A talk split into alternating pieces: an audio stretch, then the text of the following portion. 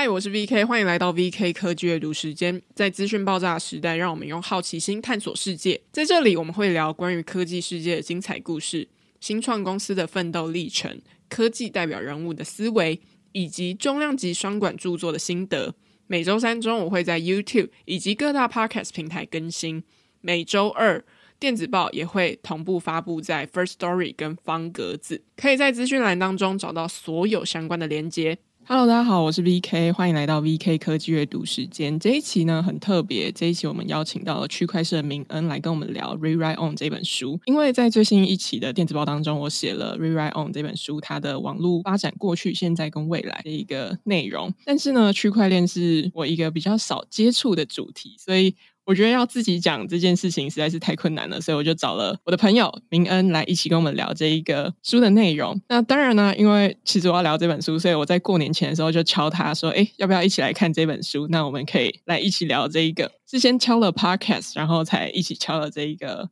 书的，就是有一种读书会的感觉。本来是说，本来我是跟他讲说，这个书可能是谈这个节目的三分之一，结果没有想到。读到最后，我们都很喜欢这本书，所以最后就变成反过来。我们大概今天的节目进行会有三分之二都是在聊这本书，然后从区块链的角度来谈这本书，它提出了哪一些概念是蛮值得大家了解的。那另外三分之一的话，就是会请明恩稍微分享一下，因为他也是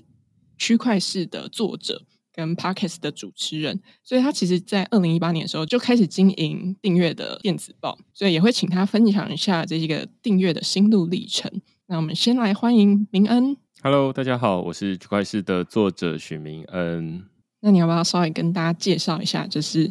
区块市在做些什么区块势吗？OK，好好好。那呃，我跟刚刚呃 VK 很不一样的是，呃，刚刚 VK 说他比较少在看区块链的东西嘛，那我是正好相反，我是呃绝大多数都在看区块链的东西。那少数时间会看一些这种呃科技的发展啊，然后或者是。呃，一些关于写作的内容。那呃，区块链它呃，区块市它主打的是这个说人话的区块链内容，也就是说，绝大多数人看到区块链、看到加密货币，都会觉得说啊，那这感觉好像是赌场，这感觉好像是这个在赚钱，在这个投资用的。但是呃，区块势比较不一样的是，我们想要从科技的角度来探讨区块链它呃，在这个整个科技发展史上面的。呃，意义，然后跟诶，从科技的进展上面，例如说啊，最一开始在讨论比特币，然后后来讨论以太坊，它除了大家可以最简单可以参与的就是买币卖币之外，它还有什么样具体的用途？所以我们可能有时候会讨论一些支付，有时候讨论一些这种区块链上面的社交的应用，然后或者是呃，最近讨论比较多的是关于去中心化数位身份 DID 的内容。呃这些都是呃广泛的关于区块链的东西。那所以今天非常高兴可以呃受到 VK 的邀请，然后来呃跟这个 VK 科技阅读时间的听众来一起讨论这个 Rewrite On 这本书。你要不要聊一下？就是呃稍微介绍一下你最新写的那一篇文章，因为明恩也写了一篇 Rewrite On 的，类似像是他从他的角度去聊 Rewrite On，他目前。提到说区块链的应用啊，他有一些想法跟心得，那由他来介绍也会比较适合。可以啊，那呃，其实这本呃这一篇文章就是在呃回应，就是 Vicky 的这个邀请，就是在过年前，然后说，哎，那我们一起来读这本书，然后我们来做一个东西。那基本上这就是不让人放年假的意思嘛。那 所以，所以你自己在小年夜的时候 跟我说可以录录一集。超级卷的，然后，所以我们就想说，好，那我们在过年的时候就来读这本书。那我大概就是，其实除夕、初一、初二也没什么在读书啦，就是初三的时候想说啊，那已经没什么事了，那找一间咖啡厅来看这本书啊，一看不得了，就觉得说哇，那这本书真是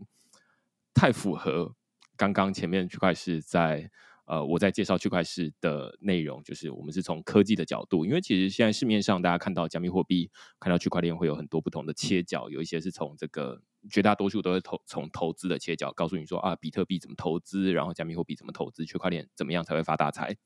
那呃，也有一些从政治的切角，那这本是比较呃比较像是我跟区块式的调性比较符合，是从科技的角度切入。那所以我在这篇文章里面，呃，我的标题就是说，呃，读 Read Write On，建构升级版的网络与呃以及发明才是需求之母。那这篇文章我大概分成三个阶段了。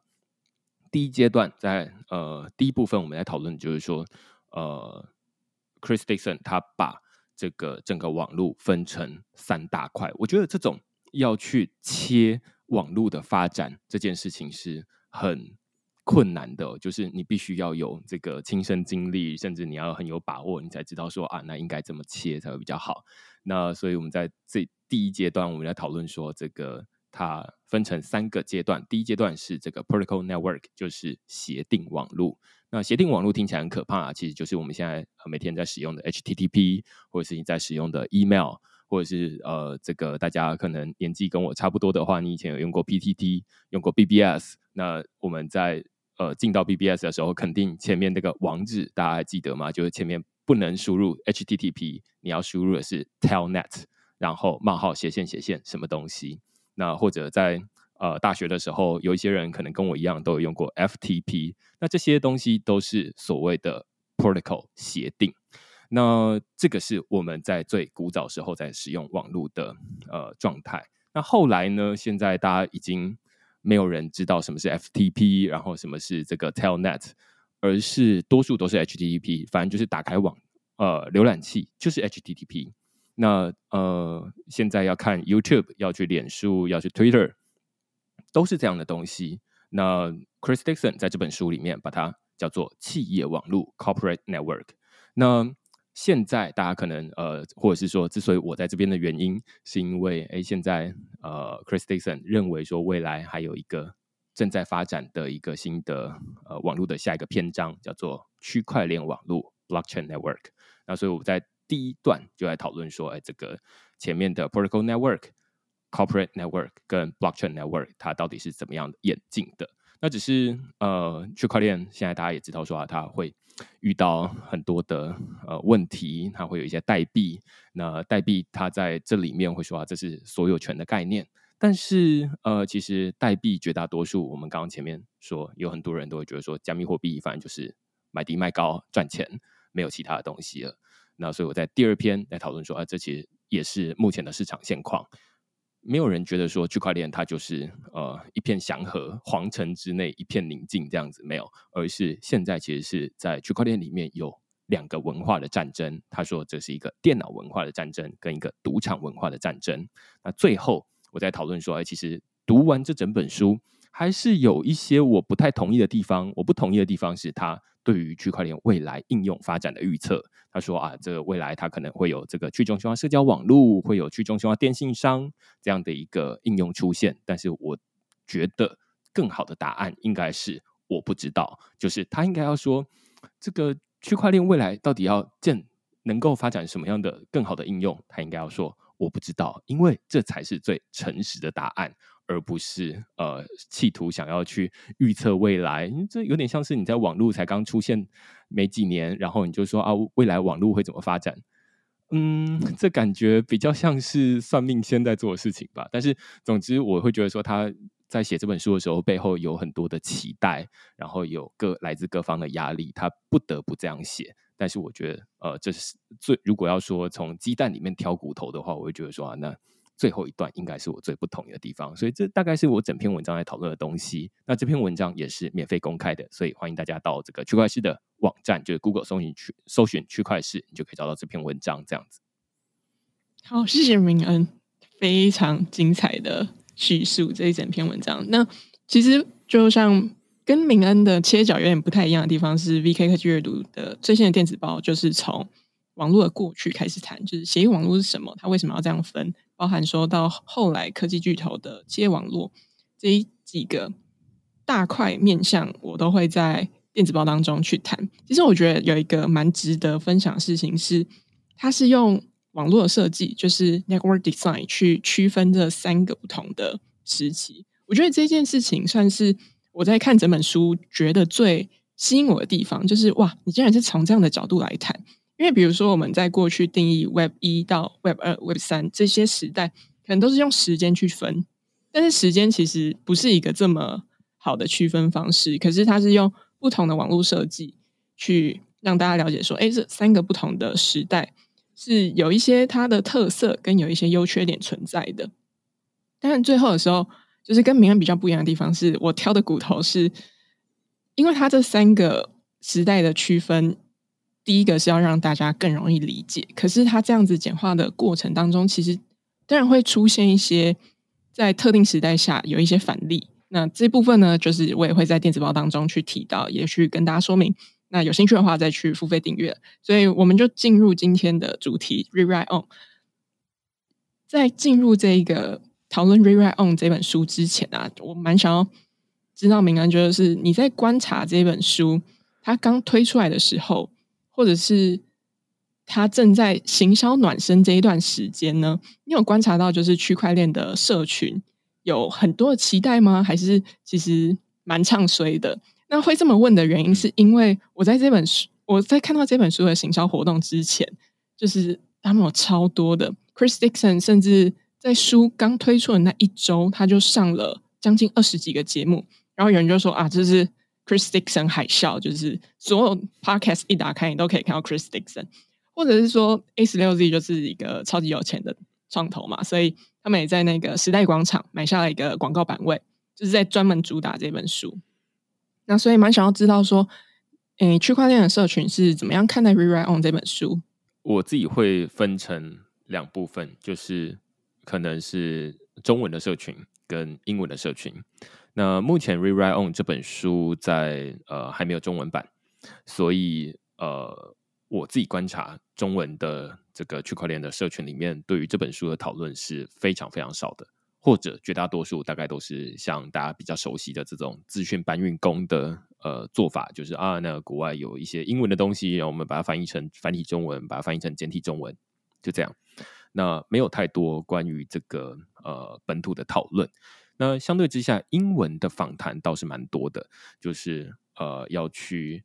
呃，就像刚刚 Vicky 说的，就是他在这个网络上面有非常多的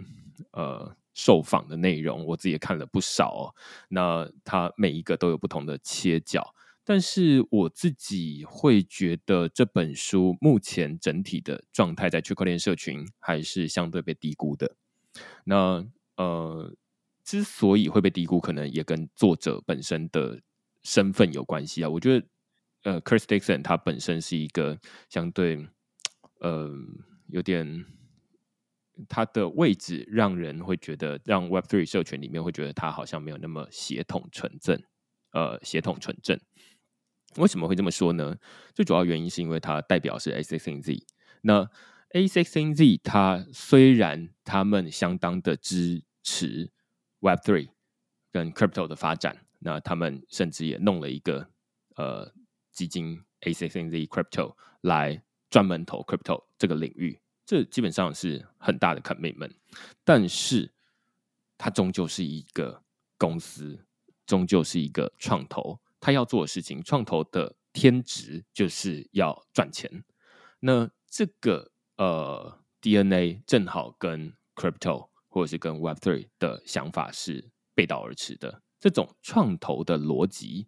它比较适合在 Web2，就是这种企业的投资上面。所以，虽然 Chris Dixon 他本身的应得值很高，我可以这么说，就是他提出了很多有趣的概念，但是我觉得他这本书要让整个 Web3 社群里面大家都觉得说，哦，相当的推崇。我个人是觉得不容易，因为他先天的位置，除非他哪一天从 S N Z 就是退休了，然后他重回个人，重回一个网络创业者，我觉得这样子的正当性会更高一些。哦，所以我觉得这边讲的蛮好的，就是这反而是因为我比较少去观察到 Web 三社群的讨论，那你就提到说。他其实跟他的身份有一些冲突。其实你刚刚在讲到一半的时候，我想到这件事情，我觉得蛮有趣的观察。对对，对，就你对 Chris Dixon 的印象是什么？以及对于从你的角度来观察，就是他为什么对于 Web 三或者区块链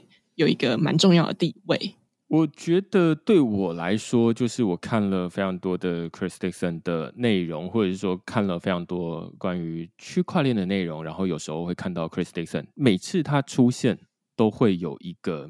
有趣的情况，就是哦，他又要提出一个理论来解释现况。我觉得这是很赞的事，就是绝大多数人，你在这个呃 Web 三这个世界里面，你会觉得有点进入一个丛林。就是有时候这边会冒出一个东西，有时候那边会出现一个东西，然后你会觉得说，所以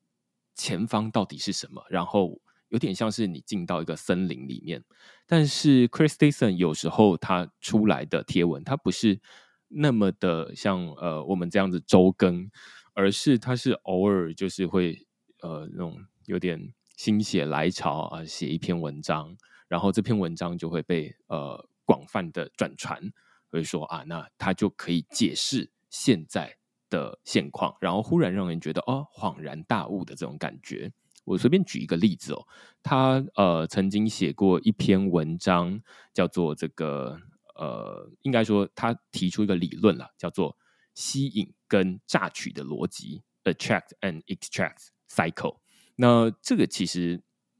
我不太确定他是在之前写的，就是在 crypto 呃，在 Web Three 之前写的，还是在之后写的。但是我觉得，像同样这个理论，它就可以用来解释说啊，那这个为什么 Web Two 它在最一开始看你看起来都像是你这个最和蔼可亲的好朋友，对不对？那他们都非常欢迎你，张开双臂，觉得说啊，那你要做什么东西，我们都相当支持。那但是到最后，现在大家呃使用久了之后，有一种。呃，养套杀的感觉，就是啊，那你已经被养大了，然后被套在里面，你跑不了，然后他就呃开始 extract，就是榨取你，然后或者是压榨你，那你也没有其他的办法。我觉得像这种东西会让人觉得说啊，那他每一次出现都有一种啊、恍然大悟，那会继续想要看他的这样的一个感觉。所以，嗯、我觉得这是在 Web Three。这种复杂或者是一直常常会有很新的东西出现的时候的呃的一个领域，呃，应该说在 Web Three 这个常常会有很新东西出现的这个领域，很需要的一个可以说是精神粮食，就是会觉得说啊，那我定期补充这个东西，好像啊，我又更了解了一点，然后我们又可以再继续往前进，我觉得是这样的一个角色。那蛮想知道，就是说你读完 Rewrite On 嘛，就是它是你最近的精神粮食。那可不可以来跟我们分享几个你觉得印象深刻，它关于区块链的一些讨论？OK，我觉得呃最有代表性，我或者是说我整体最喜欢的两个点。第一个点是它前面对于这个网络的 Web One、Web Two、Web Three 的一个梳理。那第二个点是，他来解释说，呃，现在区块链这么看起来这么的混乱，或者是呃，大家讲到加密货币那个表情，说，哎，我自我介绍说我在写区块链，我在写加密货币，对方的表情都很复杂的原因是什么？因为这其实就是呃，他在里面书里面说，这是一个电脑跟赌场文化的战争。那我觉得这个相当能够去解释现在的现况。现在绝大多数，甚至 Vitalik 在这个以太坊的创办人 Vitalik Buterin，他也曾经在受访的时候有讨论过，就是说啊，他有点担心加密货币会被贪婪吞噬，因为加密货币它本身就有两种用途，一种是呃，那你可以用来呃成为大家的这个一起协作的一种经济诱因。让大家为了这个经济诱因而一起去建设一个更好的未来，但是另外一种他会呃比较去脉络化一点，就会觉得说，反正无论是加密货币，无论是股票，或者是屎好了，有人出出一个屎币，反正它就是可以赚钱。那只要是可以赚钱的东西，都是好东西。那所以这是赌场文化。那呃，Chris Dixon 他比较像是呃。追求这种电脑文化，那电脑文化是什么呢？这就要讲到刚刚我们前面说的这个 Web One、Web Two、Web Three。Web One 他说的是这种 Protocol Network。那我们前面有提到这呃 FTT、FTP、HTTP，或者是这种呃很多不同的网络协定，这种就是 Web One 的时呃的的代表。我们在那个时候，我不知道大家有没有这种印象啦。我大学的时候在用 BBS 的时候，在在上 PTT 的时候，其实有很多不同的软体的选择。最多人可能使用的是 PC Man，那但是也有人会使用一些什么 KK Man，还是什么很多不同的软体。有的人可能他会用 Command Line，那有很多不同的工具可以去呃获得 PTT 上面的内容。但是现在，即便到现在也是一样啦，就是你现在要用 Web，就是用这个浏览器打开 PTT 也可以，也有一些人是这么做的。但是也有人会用手机的 App，会用这个 Mute PTT，会用 More PTT，会有很多的 PTT 的软体。这其实就是一个非常经典的呃协定网络的时代，或者称为 Web One 的时代。同样的情况也发生在浏览器。有的人使用 Safari，有人使用 Firefox，有人使用 Chrome，有人使用 Brave 等等的浏览器，但是大家看到的网页都一样。那这就是一个呃，大家只要定好中间的这个沟通的协定 Protocol，那你就可以彼此互通。这种情况在以前非常的常见，电话号码也是一个例子，就是有很多的电信商，那但是大家都认同一个电话号码，那但是。慢慢的，我们从这个呃 Protocol Network 慢慢的转到 Corporate Network，是因为我们后来他发现说，Protocol Network 之所以没有办法持续，是因为它的这个速度没有办法跟上这个 Corporate Network 的发展。好，所以他就会说啊，这个像 YouTube 为例，如果按照以前这种协定的发展的话，那他可能就会说啊，那我们要先定义一个 Protocol。像是 FTP 这样的东西，或者是像 HTTP 这样的东西，我们先就是有人想要看影片是吧？有人想要上传影片是吧？好，等我们五年，然后我们来制定一个 protocol，然后大家都要共同同意。同意了之后，还没再等三年，我们呃等开发者去把这些呃软体，就是把这些应用慢慢的开发出来，基于这个 protocol 开发出来。之后，我们就可以上传影片了。到时候，大家都可以享受这个非常自由的影片的传输，然后跟下载创作，很自由。但是，你放到现在这个网络的发展速度来看，你就会觉得麦闹啊，谁要等你啊？就是你要么明天就出来，要么我就不用了，就这样。所以他举了一个例子，就是说啊，YouTube，YouTube 它就是完全不管这些什么呃，要定影音的。呃，网络协定不用，他就说啊，我通通帮你做，反正你就是通通都把这个档案丢给我，然后帮你上传上去，然后大家就可以自然而然在这边看这些东西。那有越来越多人在这边上传，有越来越多人在这边看，这其实比较符合使用者的体验。他就觉得说啊，那反正我都去那边看就可以看得到啦。那至于后面到底是什么封闭的，是去中心化的协议，还是这个中心化的平台？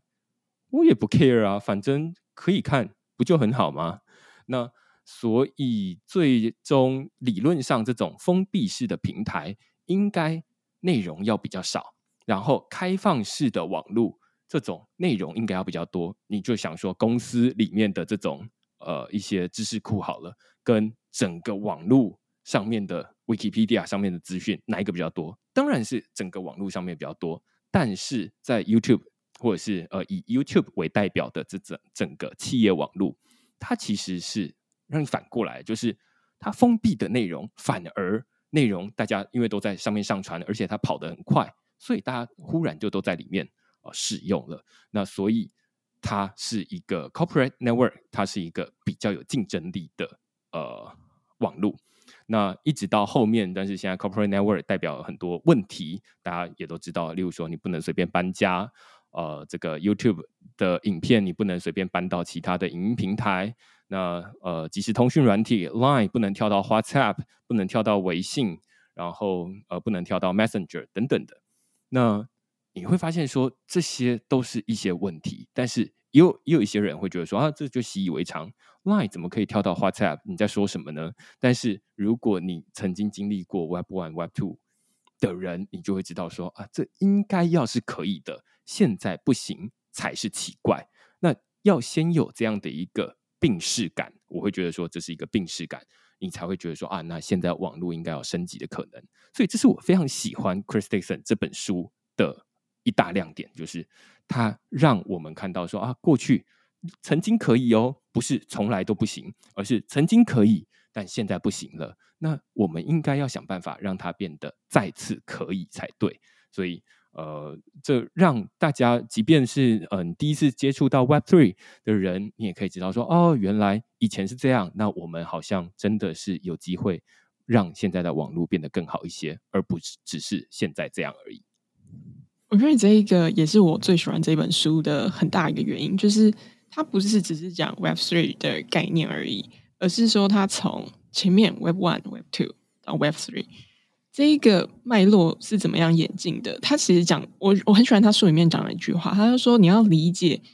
网络的未来之前，你必须得理解它的过去跟现在。所以其实他就是从这样的角度去找出不同时期的特点跟优点。还有一些缺点跟面临的困境是什么？那以及为什么区块链是可以解决的？所以这边就想要接着问明恩说，是什么样的原因？你觉得让 Chris Dixon 认为区块链是下一个时代的网络？区块链的技术跟网络是可以解决什么样我们现在遇到的问题？我觉得，呃，现在 Chris Dixon 会觉得说区块链网络可以解决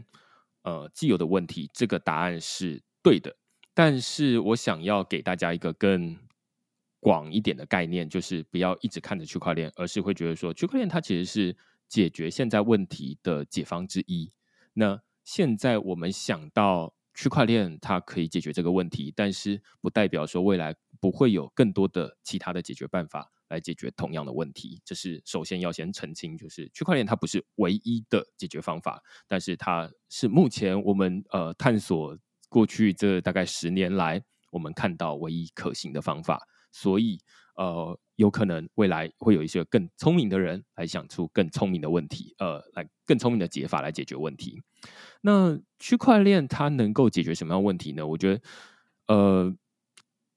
答案我自己会在 这个文章里面，我自己的文章里面会告诉大家说，其实我不知道，但是它可以呃，跟现在的。Web Two 网络做一些对比哦，它其实蛮像是我们刚刚在前面提到的，呃，这个 Web One 就是这个协定网络的状态。它同样其实也是需要大家先坐下来啊，我们先共同先决定说，哎，我们要做什么事情，我们先基于同一个协定，然后我们再来往上做这些事情。所以现在大家听到的，例如说比特币区块链、以太坊区块链。Solana 或者是很多新的这个区块链 Polygon 等等的，他们基本上都是这样的一个协定网络。那你可能会问说，那这跟这个以前的 Web One 这个呃 Protocol 呃 HTTP 有什么不一样？呃，有一点比较大的不一样是，它不是针对某一种应用来定一个特定的协定，例如说呃。SMTP 它就是专门处理 email 的东西，HTTP 它就专门处理网页的东西，FTP 它就专门处理这个档案传输的东西。呃，区块链不是这样的，区块链它是把它当成是一个电脑，有一种世界电脑的感觉。电脑可以做什么？电脑就是理论上你程式写出来的东西，你通通都可以做。好，所以它是一个呃更通用。如果你说呃，以前 protocol network 它是一个非常 application specific，就是我只能用一种用途的呃 protocol。那现在区块链它就是先定一个通用的东西啊，假设是以太坊，于是我们就可以在以太坊上面自由的建立很多不同的应用啊。有的人想要建立这个 NFT，有的人想要建立金融的应用，也有人想要建立这个呃影音的应用，通通都可以。但是我们通通都基于以太坊这个网络协定来做这件事情，那于是彼此之间就可以互通，而不用说啊，那好像过去的平台，就是例如说 YouTube，然后跟其他的影音平台 Vimeo 等等的，他们之间没有办法互通。那或者是脸书跟 Twitter 没有办法互通，跟微博没有办法互通，不会像是现在这样。那因为过去这个 Corporate Network 它就是我不管你家去死啊，反正我就是自己想要先做我的东西，然后谁做得快谁就赢。那没有要坐坐下来谈什么标准。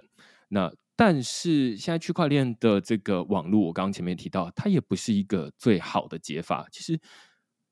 既然现在有大家说啊，那先要谈一个 protocol，那自然也会有人说，那凭什么是以太坊？为什么不能是我 Solana？那为什么不能是我 Tron？对不对？那还有后面还有一百个人在排队说，哎，我我我，我做的比他更好，这样子。那所以，这其实也是现在区块链遇到的一些问题，就是会说啊，这虽然呃大家说都用一个标准，那这是一个最理想的状态，但是实际上会有非常多的政治权力的博弈，因为你用了以太坊，那就代表说最一开始持有以太币的那些人，他们就是呃能够获得最大的利益。那讲到钱，大家都不会互相退让嘛。那所以现在也会有一些类似这样的问题，但是它可以。解决一些什么问题？像过去 Protocol Network 的时候，你就一个应用要呃先定一个 Protocol。那讲到呃 Corporate Network 的时候，企业网络的时候啊，就会是说啊，那我都不管别人，那反正彼此不互通，那是以后的事，我先长大再说。那长大了，谁长越大，就是别人来配合我，那就是所以大家会竞争这个速度。那我觉得区块链它是一个更呃。在中间值的一个这样的感觉，它就是我们不是完全没有呃这个基础，我们有一点基础，然后但是我们也可以呃在这个可以互通的前提之下，我们还可以让每一个应用它都可以在以太坊上面，而你今天要开发这个要开发那个，他们都可以自由的成长，所以它兼顾了互通性跟效率，所以我觉得这是它在整个书里面。让我觉得哦，那区块链它有一个这样的价值，就是兼顾 Web One 跟 Web Two 的优势。这样。那另外一个问题就是，因为谈到区块链，一定都会提到去中心化的概念嘛。那这也是他整本书其实蛮强调的一个想法。可以跟我们聊一下，就是说为什么去中心化的概念这么重要吗？我们刚刚提到很多呃企业网络里面遇到的问题，无论是不能互通，或者刚刚提到这种 attract and extract cycle，就是吸引跟榨取的循环，这都是中心化的呃平台会带来的问题。虽然它速度很快，但是大家用久了就会发现说啊，有时候它呃会我这个这个我能够跑呃我越来越不能移动的时候。这个房东他就会对我越来越不好，他可能就会说啊，涨房租哦，那你也没有其他选择啊，要不然你搬走啊，你搬走你就觉得说啊，这个我好多好多成本，好多这个呃这个东西都要放在这边，我还要花很多钱，花很多时间做这些事情啊，不想搬，那我就接受吧。那所以这就是 Chris Dixon 他在呃里面提到，就是说 attract and extract cycle。那要怎么解决这件事情呢？两种方法，一种方法就是好，那我们回到这个以前的这种呃 protocol network，那所以让大家非常的自由。你今天想要用 Brave 浏览器，你明天想要用 Chrome 浏览器，你后天想要用 Safari，通通都可以。那所以这个是一个呃很去中心化的做法。但是另外一种去中心化的做法，就是呃像现在区块链在做的事情，它其实也是呃有点像是模拟 protocol network 的状态。那只是它让这个以太坊这样的一个呃区块链，它虽然它可以做到像是呃像 YouTube 上面的影音的内容，它可以做到像 Uber 这样子啊、呃、配对这个乘客跟司机的功能，但是它不是由一个平台来处理这些事，而是由一个区块链。来区块链上面的智慧合约来处理这件事情，然后这个区块链呢，它是由这个呃持有代币的人共同拥有这个东西。那于是大家就会开始说啊，那呃你可以在这个中心，在这个去中心化的应用上面自由的移动。你今天啊、想要用这个 A 的应用，你也可以跳到 B 的应用，跳到 C 的应用，那你就不会被某一个平台绑定。那如果你不会被某一个平台绑定，那理论上它就没有压榨你的这么强力的借口，因为它一压榨你，你就跑走啊，那它可能就呃不是那么有这个呃动力去做这件事情。所以这是中心化跟去中心化的一个很大的差异。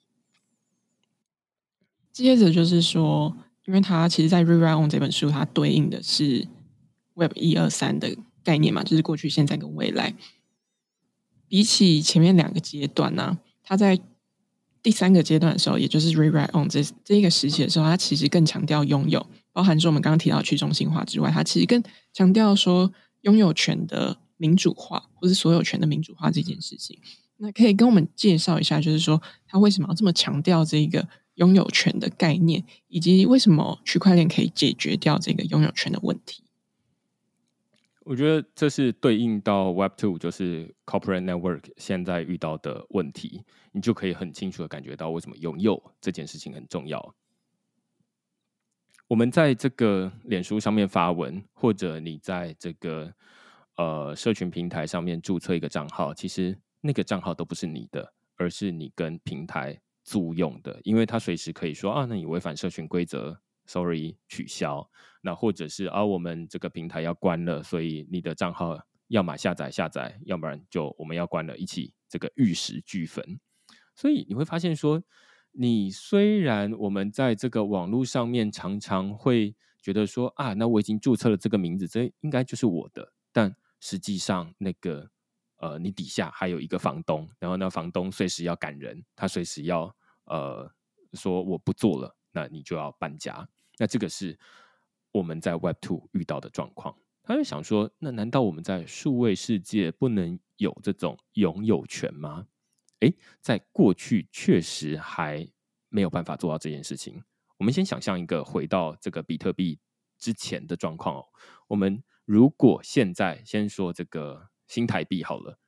如果我们要持有一个新台币，你会怎么做？绝大多数人都会把钱，就是要么是放在银行，要么就是用纸钞硬币放在钱包里面。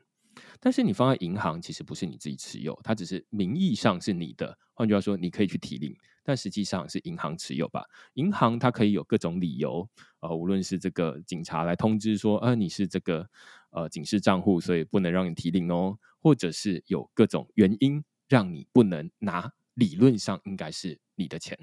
好，所以我们会说，这个就是你是交给别人，而不是自己保管。真正的自己保管是什么？它就是物理世界物理的自己保管，放在你的皮夹里面的钱才是你的钱。在数位世界里面，我们在呃比特币问世之前没有办法做到这件事情。只要是数位的资产钱。我们就没有办法自己保管，而是非得要交给一个中心化的机构去帮我们保管这个东西。那所以，呃，这衍生出很多问题。例如说，比特币它问世的其中一个原因就是啊，这个呃，英国他们这个银行呃一直 bail out，就是一直去纾困或者是一直去印钞，那衍生出比特币这样的东西。那同样的情况其实不只有钱。还有呃，我们发表的文章，可能呃，有些年纪跟我差不多的人，我会呃小时候用过无名小站，对不对？那无名小站我们在上面发了很多文，后来他说要关了，那各位的我们小时候青春的回忆，我们在上面放的这个部落格跟相簿，通通都不见了。那那难道不是我的吗？那难道我不应该自己拥有吗？所以呃，区块链他想要做的一个事情就是说。让数位的资产是由你自己拥有，但这件事情在过去没有发生过，所以它需要一个新的技术、新的工具来处理这件事。所以，拥有在相对于 Web Two 的我们现在看到这么多的问题，它是非常重要的。所以，我们现在在呃想说啊，有没有一些新的解决办法，来让大家可以在数位世界第一次拥有这种资产，拥有呃照片。拥有部落格贴文，所以未来无论你是在哪一个平台上面贴文，那个平台因为商业的原因，因为政治的原因，因为各种不同的原因，关闭了都没关系，你的内容还是你的内容，带在你自己身上。那同样的东西，它会发生在很多不同，像最近这个台湾的数发部在想要做数位身份、去中心化的数位身份，也是想要做类似的事情。因为台湾有很特殊的这个政治的地位，我们很常常会担心这个国家万一没有了怎么办？那所以你的身份也不能因为国家呃没有了，所以你就变成这个国际难民啊。那所以我们需要有一个特殊的数位身份来呃代表我们这个东西，即便。国家消失了，你还是一个有身份的人，好，所以这是 Web Three 想要处理拥有数位的拥有权这件事情的重要性。我觉得这一个书里面非常印象深刻，Chris Dixon 讲了一句话，就是他说：“你不拥有你的追踪者，这件事情其实是蛮，就是有一种敲醒我的感觉，就是对，确实，因为这一个拥有这件事情，可能过去以来比较少。”在我们的节目当中讨论，但是他其实在去理解 Web Three 的时候，是一个蛮清晰的概念，就是某种程度你都是在为这些社群平台打工。我觉得也可以讲一个很有趣的例子，就是 Twitter 那时候是由马斯克接手嘛，然后他那时候就开始砍掉很多产品线，其中 Twitter 有一个电子报的产品线叫做 Review，然后我最一开始写电子报的时候是在上面写的，然后他就。突然就隔了一个月，就说：“哎，这个我们要关闭喽！关闭之后，我就要全部把东西下载下来，然后要开始寻找下一个搬家的地方嘛。然后来我是搬到 Substack，但是其实这些东西全部下载下来之后，并没有很顺利的搬到 Substack，中间还是弄了非常多的方法。所以这件事情，就是因为刚好明恩讲到的时候，我在想到这件事。某种程度我们在帮平台打工，但是这件事情我们并没有这么容易。”这么好去拥有这些数位资产，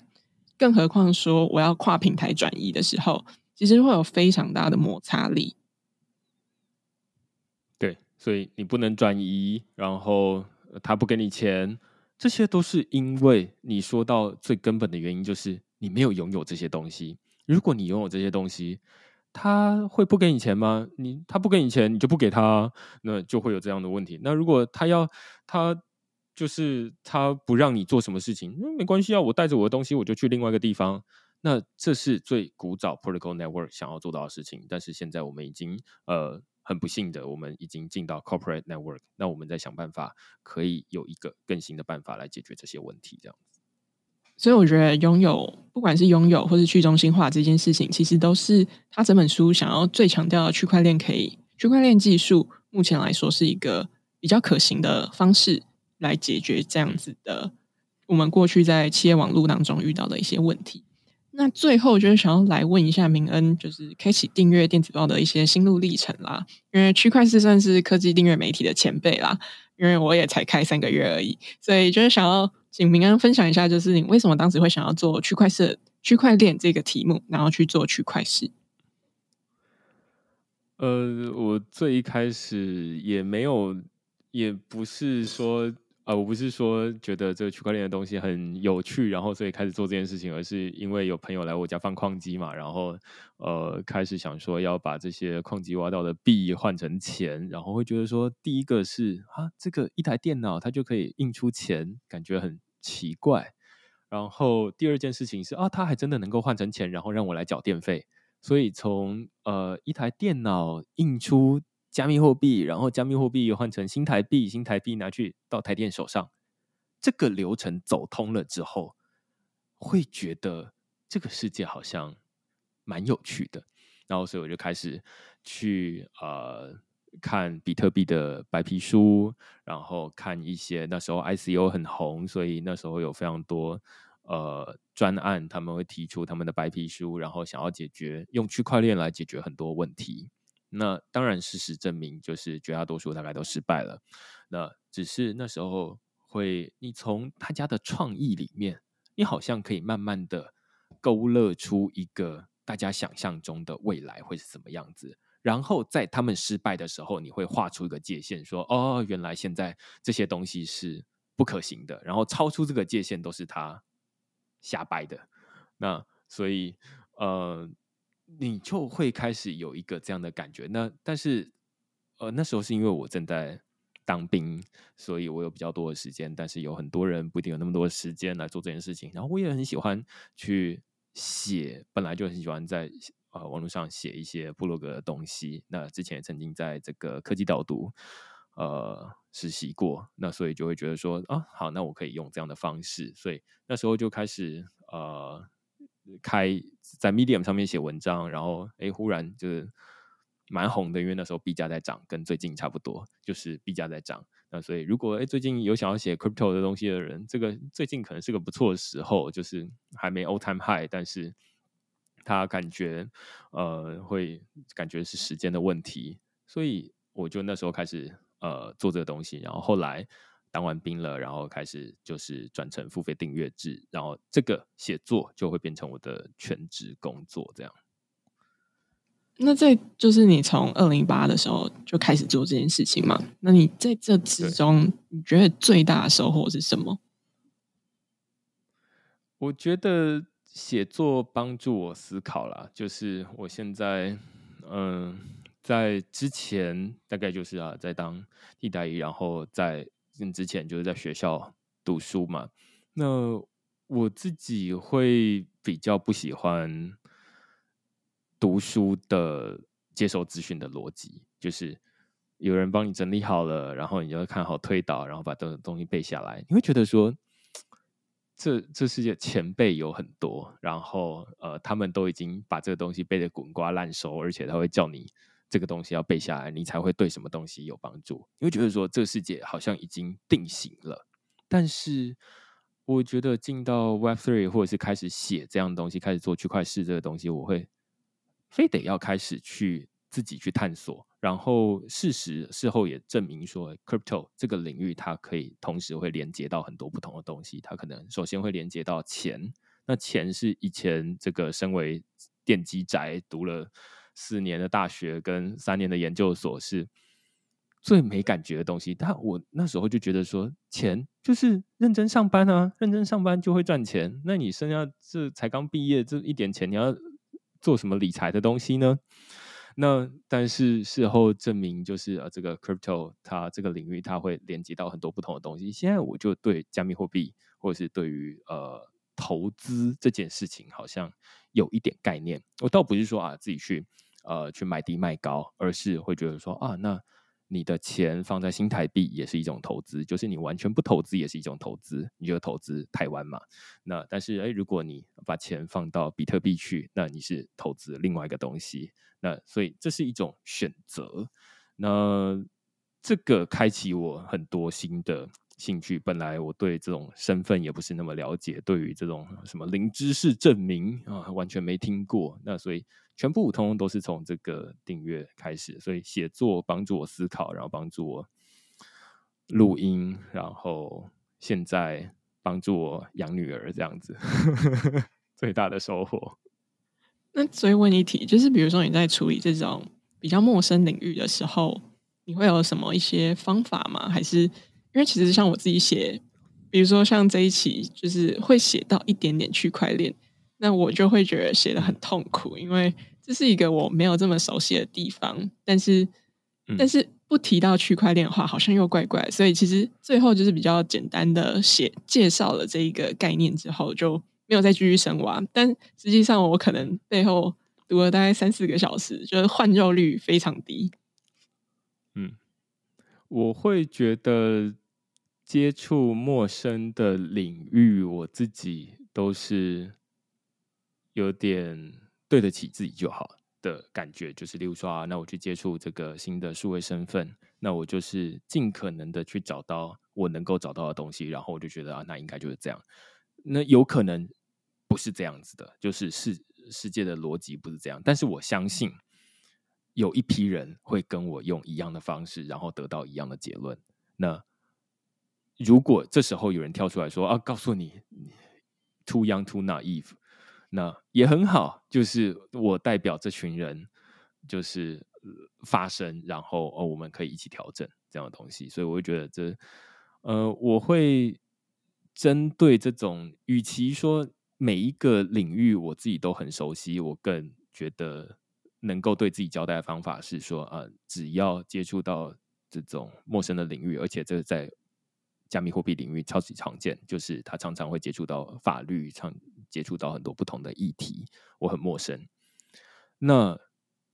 就是努力更值得被鼓励，而呃，不能期待这个人他就是先天什么东西都精通，要不然应该不会在这里写文章才对。呃，我不知道，应该应该要去做一些对世界更有更有贡献的事情。但是我们的所有人的知识也不都是这样子建立起来的嘛？就是从不知道到知道，那不知道不可耻啊。所以我们只是把它写出来。那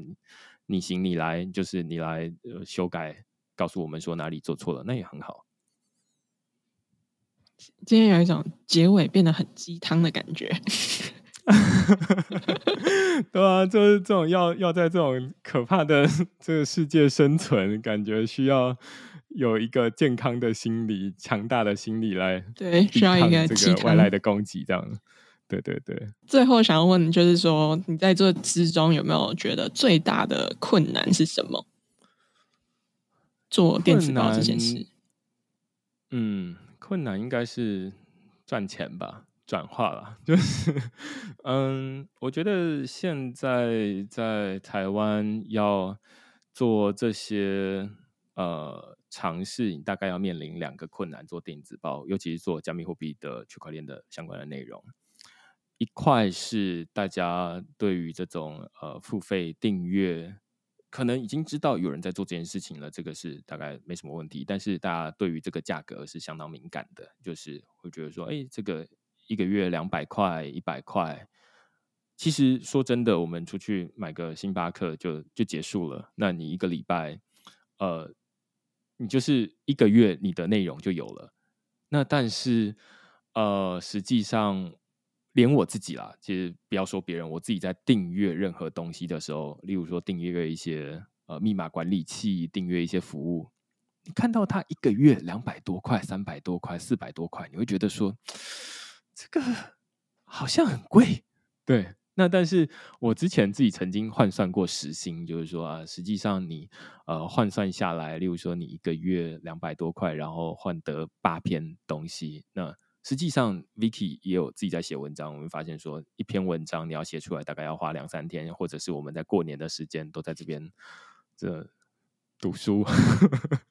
然后才能够产出这样的东西。但是你要让大家去把这个钱拿出来是不容易的。那所以这是呃，我不知道在其他国家是不是有类似的状况啊。但是台湾毕竟人口基数比较小，你要养活一个订阅制的媒体本身相对比较不容易。相对于你以英文的受众，呃，基本上就是全球。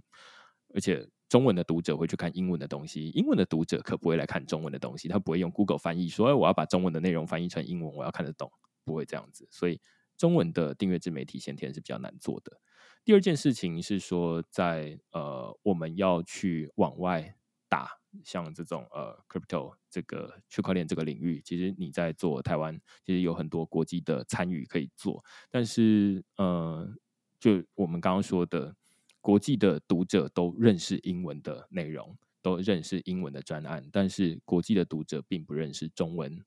本土，呃，或者是以中文为主的这样的专案。那这是你需要往外，你有一个内忧外患的感觉，你要去跟别人说，哎，你看这个，呃，我们其实也做得不错，然后你们觉得现在。的创新，哎，其实我们早就已经前面一两年就已经开始在做了，只是因为我们没有在你的这个小圈圈里面，所以你可能不知道而已。所以这是我现在在做区块链呃媒体，或者是说做区块市这样的一个呃媒体会遇到的两部分的问题。听完之后呢？赶快去订阅区块势跟 VK 科技阅读时间，让我们可以继续的为大家带来更多有趣的知识。对啊，因为你这就是要结论这样子。呃、对对对对对，因为像这种再再多补充再多补一季哦，就是呃原创的内容没有，如果我们没有原创的中文内容的话，我们基本上的内容都是呃有点像是被文化入侵的。就是无论是美国的文化入侵，中国的文化入侵，他们翻译完之后，他们在呃台湾的媒体再把简体中文再把英文翻译成这个繁体中文，但有很多东西是你的文化是不相容的，或者是说我们是没有办法理解这些背后的语境的。当我们在讲他们在讲这个戏骨发生什么事情的时候，我们在想的是我们的呃台湾的科技，我们的这种呃立场是完全不一样的。那如果没有一个媒体在负责做这件事情，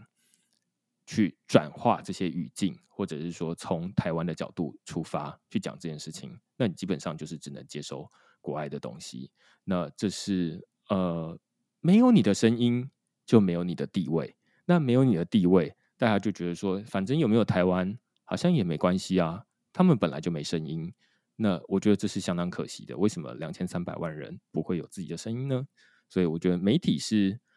比大家想象中的来的重要啊。那如果这个一个月两百多块对你来说，呃，反正就是一个星巴克的钱，多喝一杯星巴克，你就想每一个月多喝一杯星巴克。但是你养了一个媒体在台湾，呃，帮你去转化国际的呃故事进来，然后呃帮你用这个把台湾的故事说出去。那你觉得这件事情值得一杯星巴克的话，那你应该可以现在去订阅这个区块链跟 VK 科技阅读。我觉得这个也可以刚好 echo 到，就是前阵子有跟一个听众喝咖啡，然后他就有提到说他的。朋友，他是听透过他的朋友知道我的节目。他的朋友很喜欢像 San Omen 这样子的人，可是台湾可能有相关的媒体在介绍，可是没有这么多的媒体会花很长的篇幅去介绍一个人，他做了什么事情，背后有哪些是值得我们认识的事。这件事情其实确实就是要花两到三天。我觉得明恩算快，我就是要花将近快一整个礼拜的时间都在处理这些内容。有这样子的。管道去接触，当然就是有很多英文各式的内容。当然现在有很多，比如说像沉浸式翻译啊，你就可以去阅读。可是我觉得自己阅读跟透过别人的视角去得到的转化过的知识，那那会是一个完全不一样的事情，也是完全不一样的体验。比如说像我们今天在做 Chris Dixon 这样子的内容，就是就像你说的，没有很多台湾的社群 Web 三的社群在讨论这件事情，可是我们在做这件事情。我觉得这就是一个值得大家订阅的、值得大家支持的一个动机啊！对啊，再帮大家补充一下，这真是补充没完。就是 如果我们刚刚在举的这些例子，我刚刚前面举 Protocol Network，在举举这种网络协定的时候，你可以想象国外他们会举什么样的例子？他可能就举 email，他可能就举 HTTP，但是这都不是我们最本土的例子。我们最本土的例子是什么？我们最本土的例例子就是 PTT，就是 BBS。那我们这才是台湾人能够理解的语境。你不会能够，你不会期待国外的一间科技媒体 Wired，或者是你可以想象任何很厉害的科技媒体、很深度的科技媒体，他会去讲这个东西。他的受众就不是你，所以他讲话先天就不是给你听，你只是去偷听而已。那偷听，无论你把这个英文内容翻译成中文，你还是。那个语境不对，你还是没有办法理解。但是我们一讲 PTT，我们就知道哦，那这就是我们知道的东西，这就是我们的共同的回忆。我们一讲无名小站，我们就知道啊，那我们都有把这个内容放在那边。那这就是转译的重要，就是你会知道说啊，我们有共同的回忆，我们理解这件事情门槛就很低。有时候我们就看英文的东西，不是因为我们语言看不懂，而是我们文化根本就不一样。那我们需要有一个媒体来做。我们符合自己文化的东西，我们才能够理解哦。Web Three 其实，或者是说这些科技的事情，其实不离我们没有那么远，就是我们日常生活而已，只是没有一个人去告诉我们这两件，呃，这两者之间的关系。这样。好，那你还要再补充的吗？没有。OK，好，那太多了。我也有去区块市录了一集，然后我们是聊 Chris Dixon 这个人，然后他的一些丰功伟业。所以如果有兴趣的话，欢迎听众去区块市听我们最新一集。是最新一集吗？嗯，对，应该是。OK，好，反正 anyway 就是大家搜寻的话，区块链 VK 科技阅读那一集。那今天谢谢明恩来，我们今天就到这样，谢谢，拜拜，谢谢 Vicky，拜拜。